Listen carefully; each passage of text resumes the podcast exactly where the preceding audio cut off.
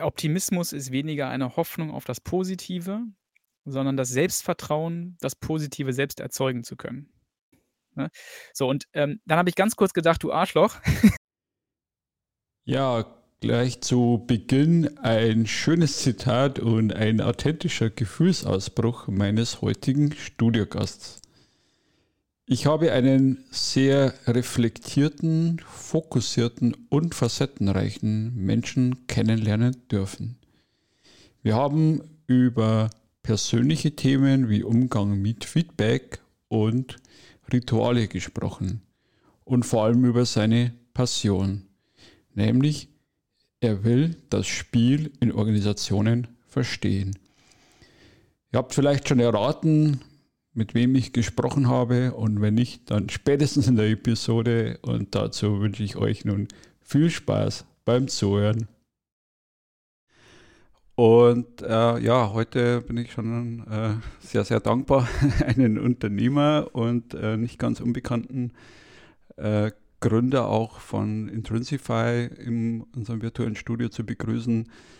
Ähm, ja, jemand, der sich mit, mit New Work, mit Themen beschäftigt, wo wir jetzt, denke ich, die nächste äh, halbe Stunde draufkommen. Äh, ich sage erstmal herzlich willkommen, Marc. Marc Hallo Alfred.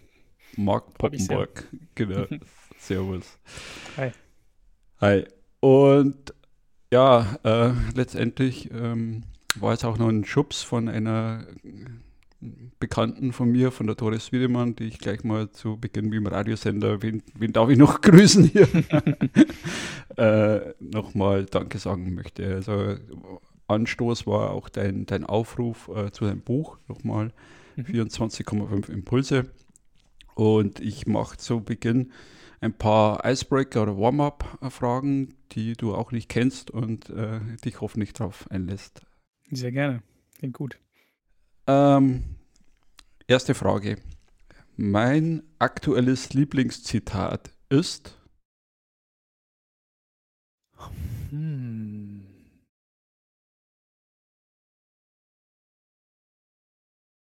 Fängst du gleich mit so einer schweren, großen Frage an. Ähm ich habe letztens eins gepostet und das versuche ich jetzt mal ganz, ganz schnell wieder rauszukramen. Ähm ich glaube, ich würde sagen Optimismus ist weniger eine Hoffnung auf das Positive, sondern das Selbstvertrauen, das Positive selbst erzeugen zu können. Wow. Von wem? Das habe ich mir jetzt in dem Fall selber ausgedacht. Okay. Das ist jetzt ein bisschen arrogant und, und hoch äh, äh, anmaßend vielleicht, aber das äh, schoss mir jetzt gerade wieder in den Kopf. Hausgemacht schmeckt es am besten. Das ist wie beim, wie beim genau. Kochen. ähm, zweite Frage. Zu einer gelingenden Zusammenarbeit gehört für mich Punkt, Punkt, Punkt. Ein Rahmen, in dem mir keine Hindernisse in den Weg gelegt werden und das zu lösende Problem klar ist. Punkt. Ja. Da könnte man jetzt tief einsteigen, aber das ist die oberflächliche Zusammenfassung. Denke ich, passiert wahrscheinlich die nächsten Minuten. Ähm, dritte Frage. Demut bedeutet für mich,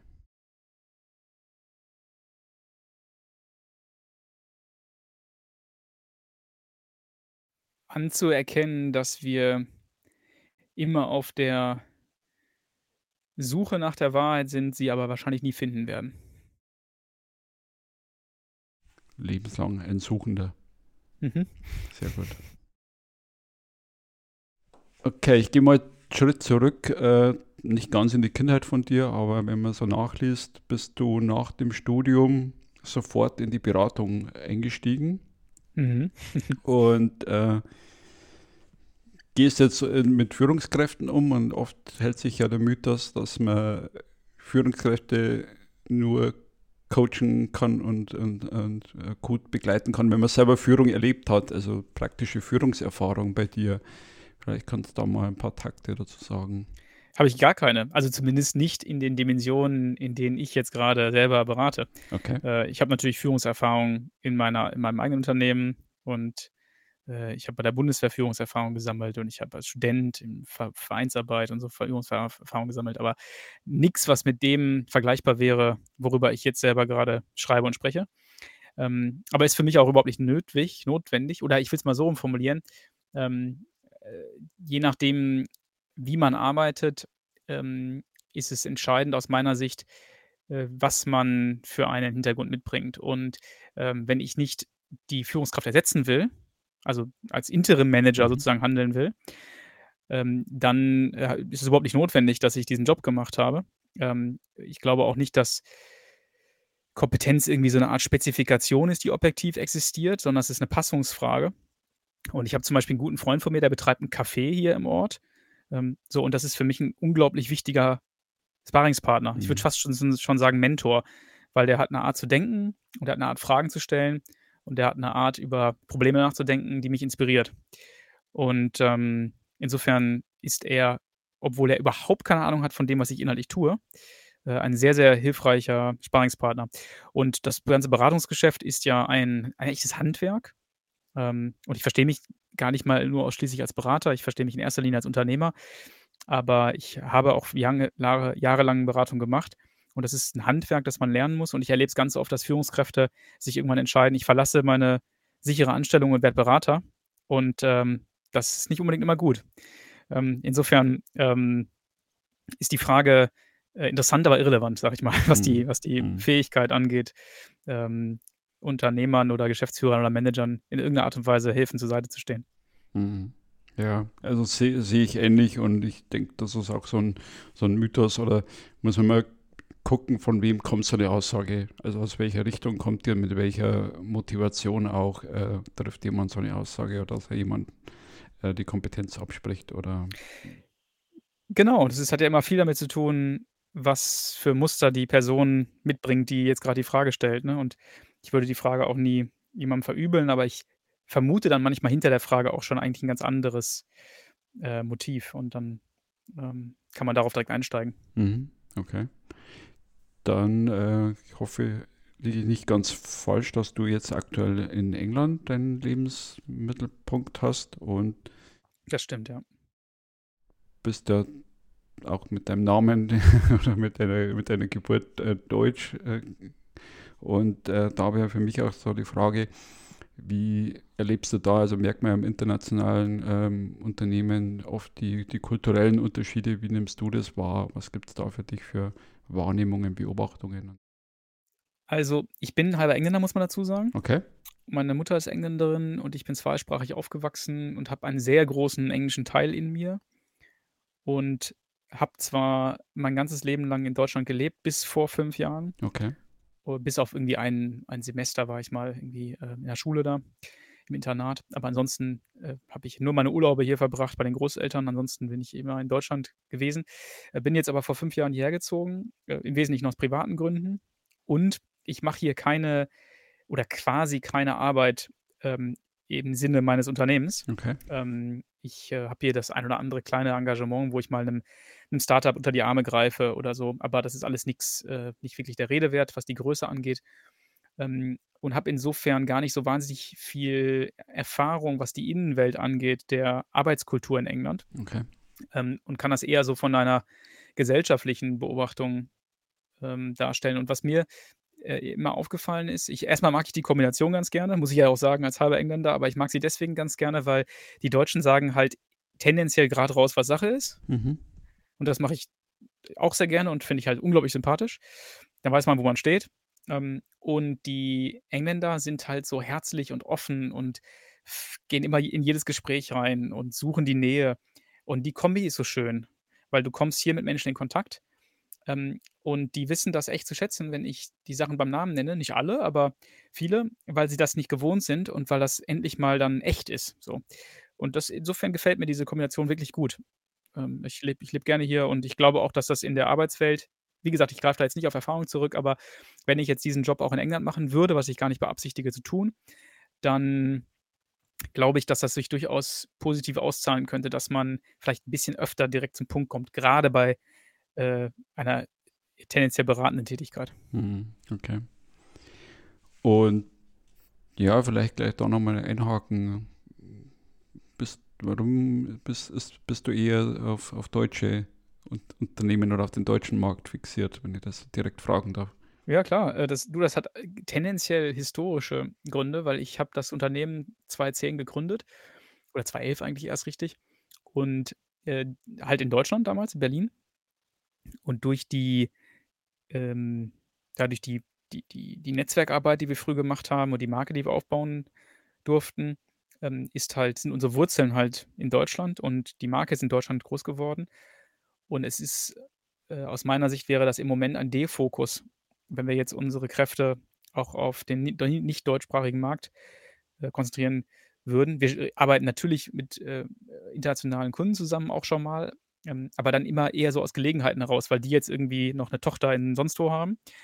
Und dann macht man das halt. Aber jetzt so eine also, für mich ist immer die Frage: Wollen wir strategisch aus Deutschland raus, aus dem deutschsprachigen Raum raus? Mhm. Und wenn wir das wollten, dann müssten wir unsere Markenarbeit auf die macht bei uns locker äh, 40, 50 Prozent unserer Kappa aus. Wir machen ganz viel Markenarbeit. Ähm, und wenn wir das täten, dann würden wir halt das systematisch aufbauen müssen in, im, äh, im Ausland, äh, müssten englischsprachige Kollegen einsprechen, äh, einstellen und so weiter. Und das ist der Grund dafür, dass wir das auf Deutschland fokussieren. Also es ist eine Fokusfrage. Ja, ja, finde ich, find ja völlig, völlig in Ordnung. Und ich denke aus Unternehmersicht ist gerade das Thema Fokus eben wichtig auch, äh, das ja. im Auge zu behalten, sich nicht äh, defokussieren, wie du so, so schön äh, gesagt hast, ähm, da eben zu gucken, wo, wo ist das Kerngeschäft, auch gerade in, in, Transformationszeiten, äh, where to play, where to win, ja, das ist, glaube ich, äh, beschäftigt wahrscheinlich ähm, einige Menschen. Trifft es gut, glaube ich, ja. Ähm, Thema Kultur nochmal in die nächste Frage rein. Ähm, das Thema Feedback habe ich heute auch mit einem Kollegen diskutiert. Mhm. Also wie geht es dir damit und wie gehst du damit um? Auf, ich habe auf YouTube auch ein paar Videokommentare angeguckt, die da durchaus auch kritisch waren. Ähm, wie hast du da einen Umgang damit? Also ich ertappe mich ja auch selber dabei, dass, dass mhm. man sich das äh, zu Herzen nimmt und äh, ja, würde mich mal deine Meinung oder deine Sichtweise interessieren. Das ist eine schöne Frage, weil sie in meinem Fall, wahrscheinlich in vielen Fällen, durchaus einen ja, Wund wäre das falsche Wort. Sie, also ein Wunderpunkt ist es nicht, sondern eine Resonanz auslöst. Mhm. Und zwar deswegen, weil, und YouTube ist noch ein harmloses Beispiel. Ich habe durchaus schon E-Mails bekommen, ähm, bei denen ich dachte, ähm, haben wir jetzt gerade eine Kriegserklärung miteinander hier?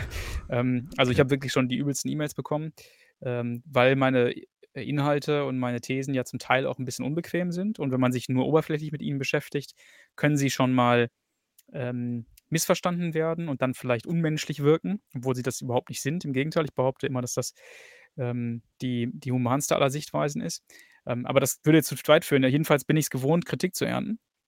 Ähm, und da ich aber gleichzeitig ein Mensch bin, der tendenziell anerkennungsbedürftig ist und äh, viel Energie aus der Resonanz zieht, die er bekommt, ähm, war das für mich eine sehr, sehr lange Reise, mich daran zu gewöhnen. Also, ich habe in den ersten Jahren als Unternehmer oder ich ich musste musste eher sagen, in den ersten Jahren, in denen ich öffentlich sichtbar geworden bin, in denen ich Veröffentlichungen, ähm, produziert habe und irgendwie damit auch damit rechnen musste, dass da jemand drauf eingeht, äh, habe ich wirklich drunter gelitten unter den Rückmeldungen, äh, wenn sie negativ waren. Also, 100 positive Rückmeldungen, eine negative und die eine negative, die schaue ich mir an, ne? Und die nehme ich mir zu Herzen. Und den Rest, äh, der tut zwar ganz gut, aber er wiegt halt nicht so wie die eine negative. Ähm, und über die letzten Jahre bin ich da immer, ähm, ja, nicht immun, das wäre völlig falsch, sondern ich, ich gehe viel differenzierter mit solchen Rückmeldungen um. Und eine der ersten Fragen, die ich mir immer stelle, ist, mh, hm, also ne, es gibt auch diesen, diesen guten Spruch, was äh, Peter über Paul sagt, sagt mehr über Peter als über Paul. Ähm, so, und das ist natürlich eine der ersten Fragen, die ich mir stelle. Aus welcher Motivlage heraus sagt jemand sowas überhaupt? Ähm, und damit kann ich schon mal viele Aussagen durch einen gewissen Filter durchlaufen lassen. Ähm, was ich, das, das wirst du wahrscheinlich auch kennen, aus den sozialen Medien, was mir sehr viel begegnet ist, dass Leute eigentlich nur zum Beispiel einen inhaltlichen Post auf LinkedIn oder ein Video oder sonst irgendwas nutzen, um selbst sich eine Bühne zu verschaffen. So, das heißt, wenn Sie mir eine Frage stellen, dann stellen Sie mir eigentlich gar keine Frage. Oder wenn Sie Kritik üben, dann ist das eigentlich nur ein Versuch, selber was zu sagen. So, das heißt, die wollen nicht mit mir jetzt gemeinsam auf eine Entdeckungsreise gehen, sondern die wollen eigentlich nur selber was gesagt haben. Und darauf antworte ich gar nicht, weil das ist ja, sie haben ja gar kein, sie haben ja gar kein Interesse an Austausch, sondern sie wollen ja nur was gesagt haben. Also warum soll ich mir jetzt Mühe geben? Ähm, auch wenn es noch so kritisch ist. Wenn ich den Eindruck habe, da will jemand wirklich in die Auseinandersetzung, um was lernen zu wollen, dann kann das noch so negativ sein. Wenn ich den Eindruck habe, da ist ein Lernbedürfnis oder ein, ein Ausdruck einer echten Debatte, eine, eine, der, der, Wunsch einer echten Debatte, dann steige ich ein. Und dann ähm, kann ich das inzwischen sehr differenzieren, sehr stark. Ich kann es von meiner Person stärker lösen. Und natürlich tut mir sowas manchmal weh, wenn da mal so ein richtig kritischer Kommentar kommt. Aber ähm, ich glaube, ähm, ich, ich bin 39 Jahre alt und mir hat mal irgendwann jemand gesagt, dass man in den 30ern anfängt, ähm, so diese, ne, dann ist man schon so oft gescheitert, dass man irgendwann weiß, wie sich das anfühlt und dann ist das ist eine negative Rückmeldung nicht gleich der Weltuntergang und so fühlt sich das gerade an irgendwie für mich. Es ist alles okay. Und, ähm, ich nehme das eher als also intellektuell weiß ich ja auch, dass das ein Zeichen der Wertschätzung ist, wenn jemand sich überhaupt die Mühe macht, mich zu kritisieren. Und insofern ist das für mich inzwischen alles Resonanz und Resonanz ist wichtig und, äh, ich versuche sie ernst zu nehmen. Ich versuche auch nicht drüber zu stehen, so im Sinne von: „Das interessiert mich nicht.“ Ähm, ich versuche das mir anzuhören und zu gucken, steckt da was drin? Kann ich da was lernen? Ähm, kann ich da helfen? Kann ich da, ähm, im Sinne meiner im Sinne dessen, was ich mir als Mission verschrieben habe ich möchte über, ähm, die Wirkmechanismen der Wirtschaft und insbesondere innerhalb der Unternehmen möchte ich aufklären, sodass, äh, intelligentere und und und, ähm, ja, erfolgsversprechendere Entscheidungen getroffen werden. Und wenn ich glaube, dass ich mit diesen Antworten auf solche Feedbacks dazu beitragen kann, dann tue ich es und wenn nicht, dann nicht. Mhm. Ja, und, und auch da, glaube ich, sind wir beim Unternehmenskontext und der Zusammenarbeit viel mit, mit äh, Resonanz drin und, und müssen uns viel, damit, viel mehr damit beschäftigen, als wir es vielleicht in der Vergangenheit getan haben.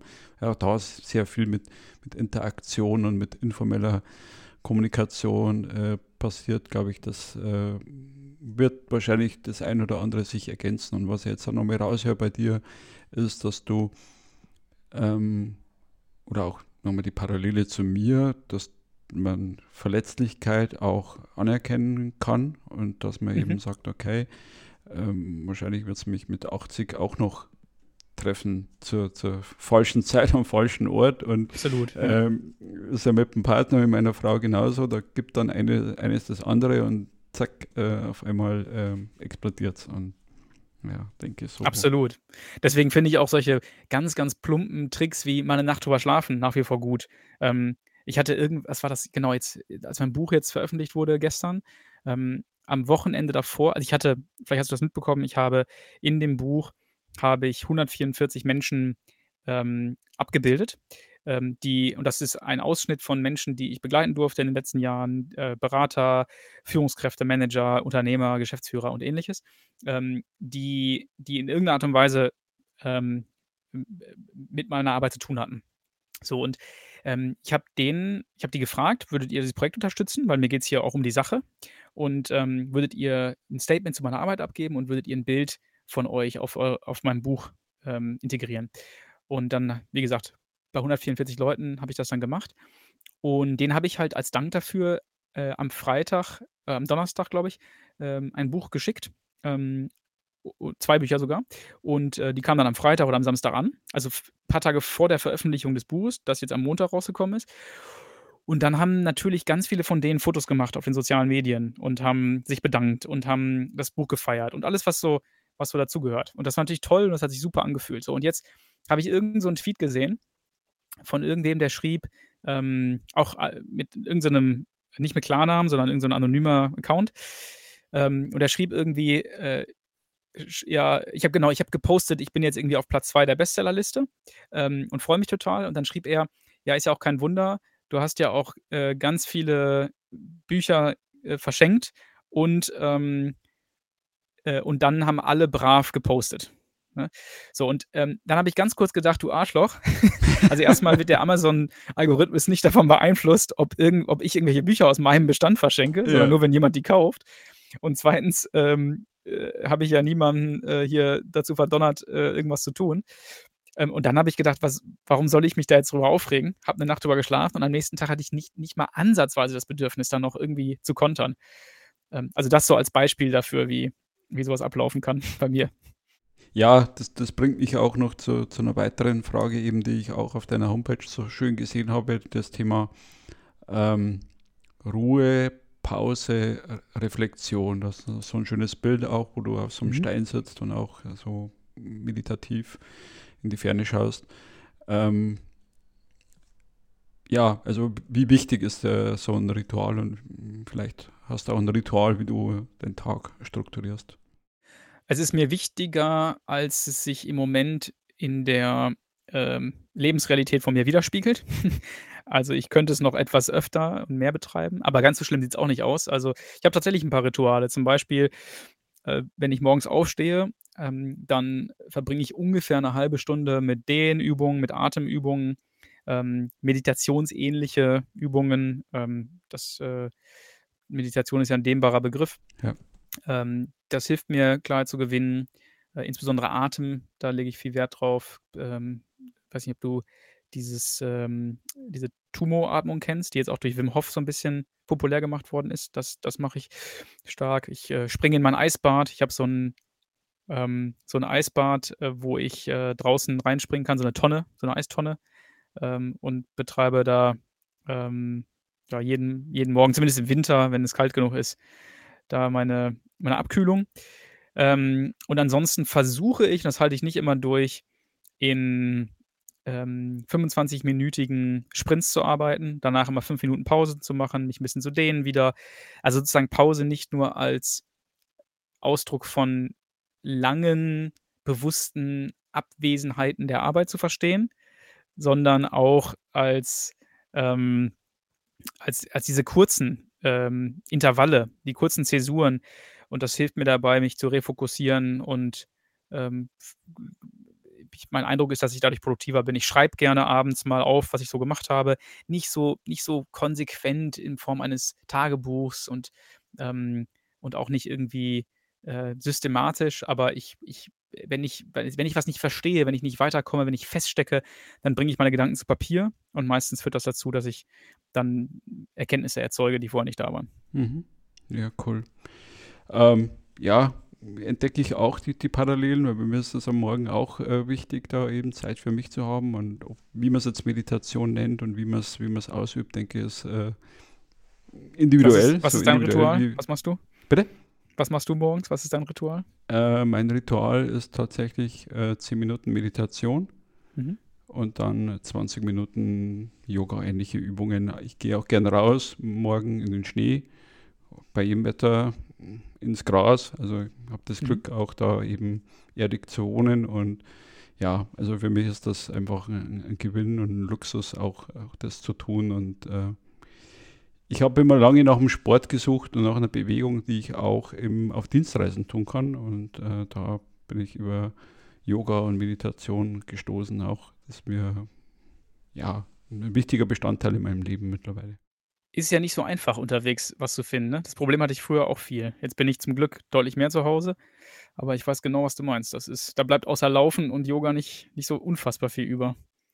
Genau, genau. Und, und Laufen war halt immer auch der, der, der innere Schweinehund, dann eben die, die, die Laufschuhe anzuziehen und ähm, ja, da eben äh, zu gucken, was, was passt da für einen, denke ich, das ist auch ein, ein, ein suchender Prozess, wie du eben äh, zu mhm. Eingangs gesagt hast, dass wir eben suchen im Leben. Ähm. Ja, bevor wir jetzt in den zweiten Teil mit den Zusammenhängen und dem Wirken von Individuen und Organisationen in Systemen kommen eine kleine Pause mit Musik. Passend zum Optimismus zu Beginn Good Thing von Maple Glider, einer australischen Sängerin, entstanden in Brighton. There are no words I have to say in this moment.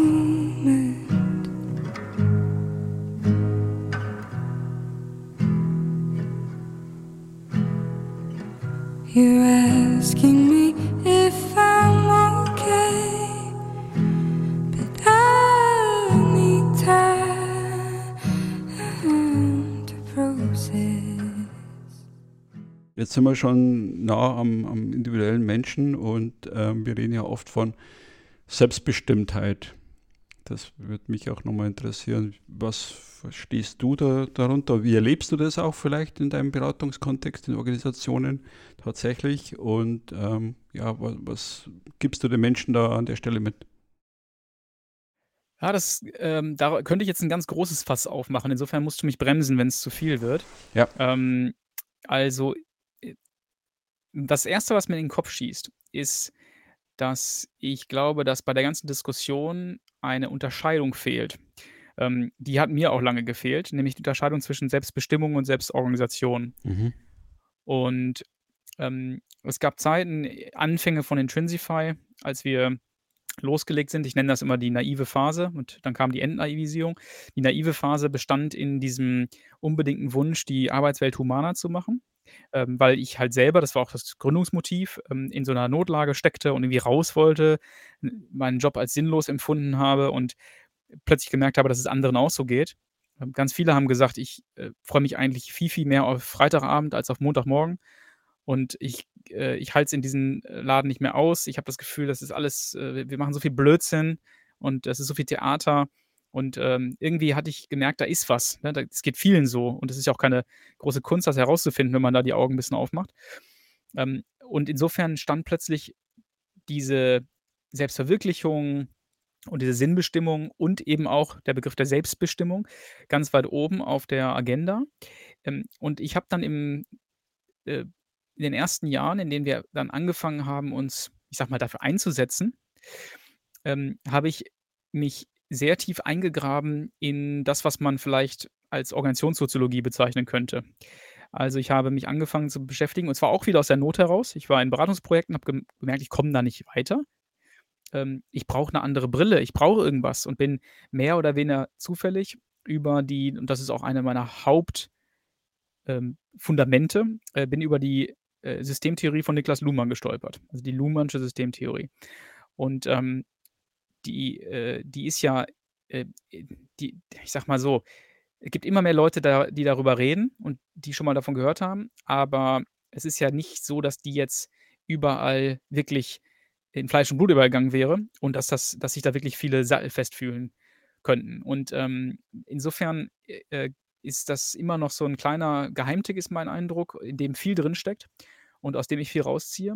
Und das führt mich eben zu dieser Unterscheidung, denn äh, was ich gelernt habe, ist, dass die Selbstbestimmung ja ein individuelles Bedürfnis ist ähm, und dass die, das individuelle Bedürfnis eines Menschen nicht zur Referenz, und das klingt jetzt erstmal ganz hart, wie ich das sage, und ich will es deswegen unbedingt erklären, nicht zu einer Referenz für die Entscheidungen in Unternehmen werden darf. Ähm, das ist eine Tendenz, die im Moment zu beobachten ist, ähm, auch eben getragen von der New Work-Bewegung, weil alle sagen, wir müssen doch eine humanere Arbeitswelt haben, wir brauchen doch mehr Selbstbestimmung, damit die Leute glücklich sind. Und was dabei verkannt wird, und das ist für mich der absolute Wesenskern dieser Diskussion, was dabei verkannt wird, ist, dass Menschen dann ihre Arbeit genießen und daraus was ziehen, wenn sie den Eindruck haben, dass sie überhaupt arbeiten können. Und in vielen Unternehmen kann man gar nicht arbeiten, sondern man wird die ganze Zeit von irgendwelchen, ich nenne das immer den hochgezüchteten Managementapparaten, davon abgehalten zu arbeiten. Ähm, man kriegt überall äh, Steine in den Weg gelegt in Form von IT-Systemen, die man füllen muss, in Form von Kennzahlen, die man pflegen muss, in Form von Projektstatuspräsentationen, die man vorbereiten muss und vielen anderen Dingen mehr, die mit Arbeit eigentlich gar nichts zu tun haben. Ich, ich, wenn ich diese Unterscheidung anbiete zwischen Arbeit und Beschäftigung, ähm, dann frage ich manchmal ganz gerne, ähm, wie viel deiner Zeit verbringst du eigentlich mit echter Arbeit, also mit Zeit, die dazu beiträgt, dass der Kunden einen höheren Nutzen erfährt, als es ohne diese Zeit äh, der Fall wäre. Und dieses, äh, diese Bilanz fällt meistens ziemlich vernichtend aus. Und das ist für mich der Grund dafür, warum so viele Mitarbeiter frustriert sind, weil alle Menschen, das ist meine Grundüberzeugung, wollen einen Unterschied machen, wollen wirksam sein, wollen zu was beitragen, wollen einen Fußabdruck hinterlassen. Und die meisten Unternehmen sind so organisiert, dass die Arbeit einfach schwer fällt und dass die Bürokratie genau das verhindert. Ähm, und das ist nicht gut fürs Unternehmen und das ist nicht gut für die Leute. Dass man das so betreibt, hat viel mit der Wirtschaftsgeschichte zu tun. Brauchen wir jetzt gar nicht groß darauf einsteigen, aber aus meiner Sicht ist das eben so diese tayloristische Vergangenheit, die ähm, vor 120, 110, 100 Jahren immer noch eine sehr gute und wichtige, auch noch vor, vor 70 Jahren war das eine wichtige Form der Betriebsführung. Heute ist sie auch noch relevant, aber sie spielt eben eine deutlich kleinere Rolle, weil wir heute eben für den dynamischen Teil der Wertschöpfung ganz andere Organisationsprinzipien brauchen. Und wenn wir die Realität werden lassen, ähm, dann geht die Arbeit leichter von der Hand. Und wenn die Arbeit leichter von der Hand geht, dann sind die Leute zufriedener. Ähm, und das Problem ist jetzt, und das will ich gerade noch versuchen, einmal rund zu machen, ähm, und du fällst mir ins Wort, wenn, wenn ich. Alles gut. Alles gut. Das Problem ist, dass unter diesem Motiv der Selbstbestimmung und der Humanisierung der Arbeitswelt geht manchmal die Wertschöpfung aus den Augen verloren. Ähm, und dann schüttet man das Kind mit dem Bade aus, könnte man sagen. Also da, wo vorher der, der knallharte Taylorismus betrieben worden ist, wird, versucht man jetzt Pflaster zu kleben, indem man ich nenne das dann immer Glücksbewirtschaftung betreibt. Dann werden da Tischkicker aufgebaut und irgendwelche Programme, die irgendwie einen Ausgleich zur Arbeitslast bieten sollen und äh, Fitnessstudio-Mitgliedschaften und sonstige ähm, Gadgets und ähm, Perks. Und das führt dazu, dass eigentlich die Leute noch mehr infantilisiert werden als vorher. Also nicht nur hat man ihnen die Arbeit erschwert, sondern jetzt überhüllt man sich auch noch über sie und sagt, ich mach's, ich mach's euch jetzt schön, weil ihr wollt ja selbstbestimmt sein. Und das ist eigentlich der Gipfel der Erniedrigung. Ja. Und für mich ist die, der Fortschritt, den wir in der Arbeitswelt brauchen, ist die Wiedereinführung der Überzeugung, dass wir es mit erwachsenen Menschen zu tun haben, die selbstverantwortlich handeln wollen. Und das hat viel mehr mit Organisationsdesign zu tun und mit organisationalen Rahmenbedingungen, die auch auf den ersten Blick gar nicht so, äh, Entschuldigung, die auch, die auch gar nicht so einfach umzusetzen sind. Also das ist, da steckt der Teufel im Detail ähm, und vor allen Dingen in dem Verständnis davon, wie Organisationen funktionieren. Und darüber forsche ich und, und rede ich viel. Ähm, und es eben nicht in der, in der Personenzentrierung. Und deswegen ist für mich diese Unterscheidung so wichtig zwischen Selbstbestimmung, die viel mehr damit zu tun hat, was ein Individuum möchte und wahrnimmt und vielleicht auch erntet, wenn die Organisation gut aufgestellt ist, und Selbstorganisation, was ich als eine organisationale Eigenschaft verstehe, äh, nämlich der Fähigkeit einer Organisation, sich auch in Gegenwart stark verändernder Umweltbedingungen äh, und dynamischer Marktverhältnisse selbst stabilisieren zu können. Und das kann eine Organisation natürlich nicht mit starren bürokratischen Strukturen. Ja, äh, kann ich alles äh, zu 100% unterschreiben. Was mir jetzt gerade noch in den Kopf äh, gekommen ist, ist ein, ein Zitat, sinngemäß ähm, Barcamp, internes Barcamp 2017, war eine Führungskraft, ähm, auch auf LinkedIn präsenter Kollege, der gesagt hat, aus einer Innovationsabteilung, ich bin zufrieden, wenn ich sehe, dass meine Mitarbeiter zum Fenster rausschauen, weil dann weiß ich, dass sie nachdenken und dafür werden sie bezahlt. Nicht hochbezahlte Ingenieure werden nicht bezahlt für Outlook einstellen, Papier nachfüllen, ähm, irgendwelche Termine organisieren. Quatsch. Ja. ja. Und dafür gibt es ja so viele so viele absurde und, und abscheuliche Geschichten auch. Ne? Da könnten wir jetzt wahrscheinlich beide drei Podcast-Episoden mit eine Sonderepisode über Bürokratie in deutschen Industriebehörden. Und den, und den Auswüchsen. Ah, ich habe hab vor einer Weile einen, einen Vertriebler kennengelernt, der äh, einen riesen fetten Auftrag nach Hause gebracht hat, ähm, dem man also offensichtlich die Verantwortung dafür gegeben hat, millionenschwere Entscheidungen zu beeinflussen, zum Teil sogar zu treffen ähm, zu verhandeln auf jeden Fall. Und dann kommt er nach Hause und kriegt Anschiss dafür, dass er mit der falschen Klasse geflogen ist. Ne? Ähm, und das ist, das ist Ausdruck dieser, ähm, dieser völlig verselbstständigten Management- hm, Luftschlösser und, und Steuerungsmanie, die in vielen Unternehmen herrscht und die auch der Wertschöpfung viel Schaden mhm. äh, zufügt. Ja, da sind wir auch letztendlich wieder beim Individuum, weil es ja oft, äh, also oft viel, viel verbreiteter ist, das Ich statt Wir, statt umgekehrt, das, das Wir statt Ich ähm, zu, zu leben. Ja, eben wie können wir selber äh, gemeinsam äh, besser werden und nicht äh, ich muss hier vorne stehen und, und sage euch, wo, wo der Hase langläuft. Eben die, die Mündigkeit und die, die Menschen, die dort eben dort bei mir zufällig arbeiten äh, zu, anzuerkennen und zu nutzen. Ja. Äh, ja. Denke ich, ist, ist, ein großes Pfund. Ähm, abschließend noch eine Frage, wo wir auch mit der, mit der Haltung gerade so schön dabei sind. Äh, Working Out Loud. Äh, ich habe mir noch eine Kollegin oder eine, eine, Bekannte auch von uns beiden draufgebracht, die Christine Nierlich. Ähm, hm, ja. Deine Meinung dazu, zu, zu Working Out Loud, beziehungsweise das Thema auch, ist es mal größer ge gefasst, ist es so, wenn, wenn die Menschen Working Out Loud machen, spürt man das im Unternehmen, in der Organisation, in der Abteilung? Frage. Die kann man, glaube ich, nicht so grundsätzlich, also mhm. man kann grundsätzliche Antworten darauf geben. Ja. Ähm, aber wie sich das im Unternehmen dann manifestiert, ist natürlich sehr individuell.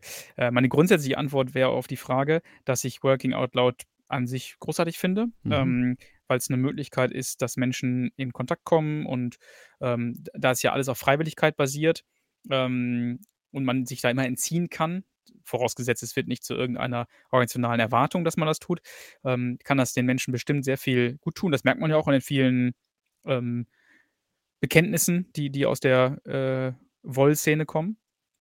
Jetzt kommt das große Aber. Äh, Working Out Loud hat für mich, wenn er nur zufällig, was mit Organisationsentwicklung zu tun.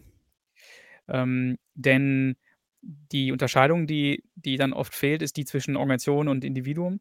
Also äh, diese, diese systemtheoretische Sichtweise, die mir da sehr hilft, sagt ja, dass eine Organisation eben nicht aus Menschen besteht, sondern aus Kommunikation. Und ähm, nur weil sich Menschen in irgendeiner Art und Weise ähm, wohler fühlen, weil sie sich vernetzt haben, äh, wird die Wertschöpfung noch nicht besser. Ähm, und äh, was auch passiert ist, und äh, das ist, ähm, wird oft übersehen, es ist, es wird ja mit einem Wollzirkel, wird ja quasi ein soziales System ins Leben gerufen. Also wie ein Spiel, das quasi dann einsetzt. Und das ist halt ein anderes, das ist wie der Klettergarten, wo man also äh, dann plötzlich ganz andere Verhaltensweisen beobachtet. Da kann man sich dann nach hinten fallen lassen, dann fängt jemand den anderen auf und dann sagt der Trainer, guck mal, das ist Vertrauen. Das müsst ihr jetzt ab morgen nur noch im Betrieb machen, dann ist alles gut. Ähm, und was dabei übersehen wird, ist, dass das halt zwei Spielbretter sind. Ja. Also wenn ich im Klettergarten bin, spiele ich halt ein anderes Spiel, als wenn ich bei der Arbeit bin. Und Menschen können Kultur nicht mitnehmen. Die, die haftet nicht an Menschen, sondern die haftet an dem sozialen System. Und das ist bei Woll auch so. Ähm, ich kann mich da, ähm, natürlich kann das dazu beitragen, dass sich Menschen, die vorher sich nicht kannten, nicht, nicht, nicht, nicht, äh, nicht äh, verstanden haben, über diesen Mechanismus näher kommen, dadurch plötzlich Themen des Alltages profitieren, weil man deshalb miteinander sprechen kann. Aber die Aussicht, dass das deswegen ähm, Wertschöpfungsprobleme strukturell äh, bekämpft, ähm, das, die, ist, die ist sehr klein, die ist sehr, ich sag mal so, die ist, äh, die kann als Kollateralnutzen abfallen. Ähm, aber ich würde so auf keinen Fall Organisationsentwicklung betreiben. Das wäre für mich nicht das Einfallstor. Ähm, und insofern ist das die damit verbundene Frage auch, also ähm, wenn ich Organisationsentwicklung betreiben möchte, wenn ich Organisation besser machen will, erfolgreicher machen will, um dann vielleicht als Ergebnis mhm. dafür zu sorgen, dass es Menschen bei der Arbeit besser geht, so wie ich dazu stehe, ähm, dann ist mein Einfallstor nie das Individuum. Also ich frage mich nicht, welche Haltung haben da Einzelne, sondern ich frage mich immer, wie funktioniert das Spiel, das da gemeinsam gespielt wird. Ich, muss, ich möchte als Detektiv der Organisation auf die Schliche kommen und möchte herausfinden, warum die Menschen, die in einem anderen Kontext womöglich total wirksam zusammenarbeiten können und sich vertrauen, sich hier nicht vertrauen. Also wa was ist der Sinn, der mir erklärt, dass hier Unsinn betrieben wird? Warum vertraut man sich hier nicht? Warum ist das hier opportun, ja. sich nicht zu vertrauen? Warum würde ich hier auch nicht vertrauen? Das ist die, der Suchprozess, den ich versuche einzuleiten. Und ähm, der ist insofern, finde ich, auch deutlich humaner, weil ich damit ja nicht implizit sage, hier sind irgendwelche Haltungen falsch, hier sind irgendwelche Menschen defekt, die müssen wir jetzt mal reparieren, sondern ich gehe davon aus, die Menschen sind okay. Und jetzt gucke ich mal das, das Spiel an, das die gemeinsam spielen. Wenn ich Monopoly beobachte äh, und die Menschen auf Basis dieser Beobachtung beurteile, würde ich wahrscheinlich sagen, meine Gott, das sind ja alles ähm, rachsüchtige kapitalistische Schweine. äh, die, die wollen die, sich gegenseitig nur alle Böses. Ne? Mhm. Ähm, mhm. Aber sehe ich die gemeinsamen ähm, äh, keine Ahnung, was gibt es für Spiele, wo man zusammen was erreichen will? Gibt es ja auch irgendwie, ne? Äh, wo man nicht gegeneinander antritt. Fällt mir jetzt gerade keiner ein, aber ja. es gibt ja Brettspiele, wo man irgendwie gemeinsam hm. gewinnt. Ähm, dann würde ich sagen, ach, das sind ja alles total die äh, kooperativen Menschen. Ne? Dass das viel mehr mit dem Spiel zu tun hat als mit den Spielern. Das ist das Entscheidende für mich. Und das, dieser Blick fehlt aus meiner Perspektive ganz oft ähm, in der Organisationsentwicklung und damit eben auch im ähm, Woll-Umfeld. Mhm. Ja, geht mir ähnlich. Also wir diskutieren ja das oft auch intern und extern. Also kriegst du die Diskussionen auch mit. Also ich glaube, da, da ist noch ein, ja, ähm, viel auch Differenzierung zu, zu betreiben, was das ganze Thema äh, anbelangt. Und beim Thema Mindset und Haltung, äh, da könnte ich mal mal platzen, wenn man versucht, am, am Mindset rumzudoktern oder transform your minds, ja, äh, wo man denkt, oh mein Gott, was, was läuft hier gerade schief, ja. Also ja. da bin ich 100% bei dir. Ähm, jetzt wirklich äh, allerletzte Frage. Habe ich eine Frage vergessen, die du gerne gefragt werden würdest, wolltest? Ah, ähm, schöne Frage. ähm, lass mich überlegen. Ja, die Frage, die du mir stellen könntest, wäre, wenn ich jetzt Manager bin und ähm, ich höre das hier dann könnte ich mich ja fragen, was soll ich denn jetzt machen? Was ist jetzt, mhm. was, was, was, was, soll ich jetzt damit anfangen, ja. mit diesem Geschwafel von diesem Poppenburg? Ähm, das klingt alles ein bisschen abstrakt und akademisch. Äh, was kann ich morgen anders machen? Und die Frage würde ich so beantworten. Ähm, angenommen, du bist ein Manager, der jetzt gerade ähm, davon mit Wind bekommt, dass alle agile Projekte machen und agile Transformationen anstoßen oder eben New Work-Programme ausrollen und du merkst, da, da, irgendwie muss sich da wohl was machen, weil scheinbar machen ja gerade alle was, ähm, dann wäre meine Botschaft, ähm, falls sie nicht sowieso schon da ist, es ist natürlich auch anmaßend wissen zu können, was dieser Manager jetzt gerade denkt, aber ähm, äh, meine Botschaft wäre, lass dich nicht verunsichern. Es ist eine ganze Industrie entstanden um diese Plastikwörter, die alle nur versuchen, für sich selbst einen Markt zu schaffen. Und die Tatsache, dass das Unternehmen, also guck, guck dir dein Unternehmen an und beantworte dir die Frage, sind wir gerade erfolgreich? Ähm, und da, wo wir nicht erfolgreich sind, ähm, woran liest du das ab? Und das, was du da abliest, versuch das bitte an dem Markt abzulesen. Also wo seid ihr im Gegensatz zu Wettbewerbern zu langsam? Wo merkt ihr, dass ihr qualitativ ins Hintertreffen geratet? Wo merkt ihr, dass ihr Innovationszyklen verpasst? Und alles, was du jetzt als nächstes tust, egal ob es New Work oder Agilität oder Lean Management oder weiß der Teufel was heißt, ähm, das muss darauf einzahlen, dass dieses gerade beschriebene Problem, das immer extern referenziert sein muss, immer marktreferenziert sein muss, ähm, dass das be besser wird. Ähm, und diese ganzen Programme, die da auf dem Markt rumlauern und nur darauf warten, dass jemand sie bucht, ähm, die sind alle intern referenziert. Denn da wird immer geguckt, haben wir schon den richtigen Reifegrad? Äh, machen wir Scrum jetzt richtig? Machen wir jetzt agil richtig? Ist die völlig falsche Frage. Ne, die richtige Frage muss sein, äh, wird unser Problem kleiner? Und wenn wir kein Problem haben, dann äh, lass die Finger vom Unternehmen, ähm, weil das Unternehmen hat dann scheinbar schon Lösungen gefunden. Überhaupt kann man, das vielleicht noch abschließend, ähm, glaube ich, zu folgender Schlussfolgerung kommen. Jedes lebende Unternehmen und ich, ich klammer mal die Unternehmen aus, die jetzt einfach nur über ähm, günstige Kredite als Zombie-Unternehmen am Leben gehalten werden. Ne? Also irgendwelche eigentlich schon pleite gegangenen Unternehmen, die klammern wir mal aus. Jedes Unternehmen, das mehr Geld einnimmt, als es ausgibt, ja. hat ja offensichtlich bewiesen, dass es in dem harschen Marktumfeld überleben kann. Das heißt, dieses Unternehmen hat in sich selbst Lösungen erzeugt, die dazu beitragen, dass es dass es überlebt. Und diese Lösungen sind oft verborgen. Das ist das auf der Oberfläche wie Chaos aussehende Gewurstel von den Mitarbeitern. Und du Manager äh, kannst verhindern, dass man dieses Gewurstel als reparaturwürdiges Chaos interpretierst, wo jetzt also die nächste Kennzahl drauf gejagt wird oder der nächste Prozessverbesserungsworkshop drauf gejagt wird, sondern du kannst das beobachten als ein Ausdruck einer ähm, noch nicht verstandenen Höchstleistung.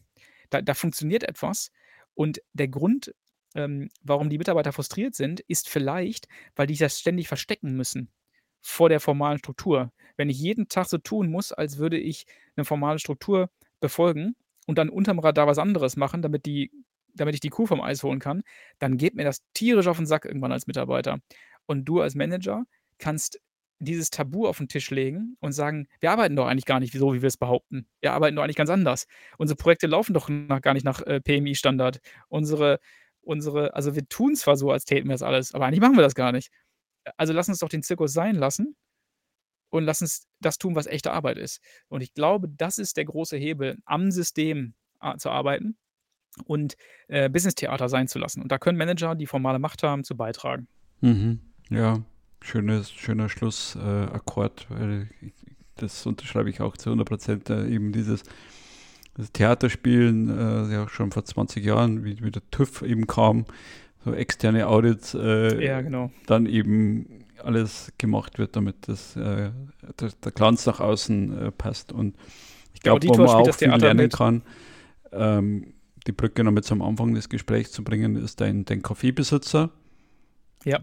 Da merkt man sofort, wenn die Kunden wegbleiben, unmittelbare äh, Resonanz und, und das ist wirklich äh, Unternehmertum, äh, wo man eben auch diese Lösungsorientierung merkt und äh, intern bei großen Organisationen, ohne jetzt Namen zu nennen, beschäftigen wir uns sehr viel mit Problemsuche und mit, mit Schuldzuweisungen und ja, nicht wertschöpfenden Tätigkeiten.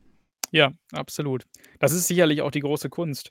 Das, äh, ein Café zu führen, ist insofern leichter, weil man die Konsequenzen seines eigenen Handelns natürlich unmittelbar sieht. Bei einem großen Konzern, äh, vergisst man irgendwann, worum es eigentlich wirklich geht. Mhm.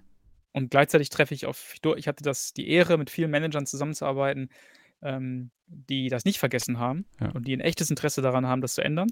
Und, ähm und dann geht auch was. Dann Ja. geht was. Dann und das macht Spaß. Sehr schön. Optimismus zum Schluss. Jawohl. Macht Spaß und äh, hat auch Spaß gemacht äh, mit dir. Wirklich ein paar Unglücke im Hintergrund bei mir passiert sind und du auch äh, drüber, drüber weggeguckt hast und äh, souverän. Äh, Das war deine deine Tafel, die da umge dein dein Sichtschutz, der umgefallen ist, ja, oder? mein Padawan. auch Ja, hat das. Spaß gemacht, Alfred. Vielen Dank. Ja, danke dir für die Zeit. Ciao. Ja, mich hat äh, in dieser Episode die Echtheit von Marc beeindruckt und seine Sicht und Definition auf Selbstbestimmung und Selbstorganisation. Zudem das Spiel in Systemen verstehen. Und ich bin mir ziemlich sicher, dass das Thema einige von euch gerade beschäftigt oder beschäftigen wird.